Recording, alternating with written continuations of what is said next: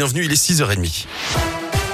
On vous écoute Greg. Et à la une, le doute a bénéficié à l'accusé hier soir aux assises de l'Ain. Mamadou Diallo, 32 ans, accusé du meurtre de Catherine Burgot en 2008 dans l'agence postale de Montréal-Lacluse, a donc été reconnu non coupable des faits. Le parquet avait requis 30 ans de réclusion criminelle un peu plus tôt contre l'accusé, confondu par son ADN près de 10 ans après les faits. Mamadou Diallo a en revanche été condamné à deux ans de prison pour le vol d'une liasse de billets lorsqu'il s'était rendu sur les lieux du crime, une peine couverte par la détention provisoire. Son avocate a salué, je cite, une grande victoire pour la justice et a rendu hommage au courage des jurés encore des coups de feu tirés dans la porte d'un appartement à Villeurbanne. Cette fois à l'intérieur, une mère et sa fille qui heureusement n'ont pas été touchés. Le fils de la locataire qui était absent au moment des faits pourrait être la personne initialement ciblée. Il est connu de la justice pour des affaires de trafic de drogue. J-5 avant le premier tour de l'élection présidentielle et un nouveau meeting aujourd'hui dans l'agglomération lyonnaise, celui des soutiens d'Emmanuel Macron. Ce sera à 20h, salle de la ficelle dans le 4e arrondissement, sans le président candidat mais avec son ancien ministre de l'Intérieur Christophe Castaner ou encore l'actuel ministre de l'Industrie Agnès Pannier-Runacher.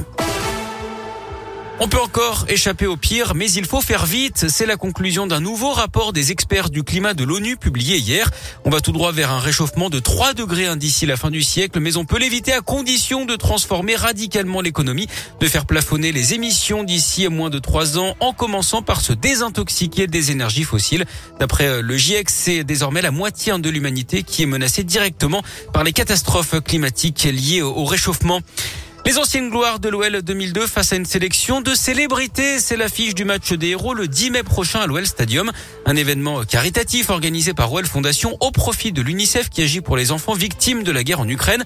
Un match de gala avec des artistes, Eddie de Preto, le youtubeur Michou, aussi des sportifs, Tony Parker, Christian Carambeu ou encore Robert Pires. C'est les premiers champions de France lyonnais il y a 20 ans. Grégory Coupet, Sidney Govou, Chris Philippe Violo et les autres. Ils sont tous réunis pour la première fois autour de leur capitaine Sonia Anderson qui appelle le public à venir au stade pour deux raisons. Surtout venir parce qu'il y, a la cause, c'est pour les enfants d'Ukraine et c'est l'actualité et on est tous touchés par ça. On a toujours quelqu'un, un proche qui est touché par ça aussi et d'autres de retrouver peut-être cette équipe de 2002, les légendes qui ont passé, parce que c'est peut-être la la première, peut-être la dernière fois qu'ils vont, qu'ils vont voir cette équipe ensemble ici, en plus, au euh, Groupama Stadium.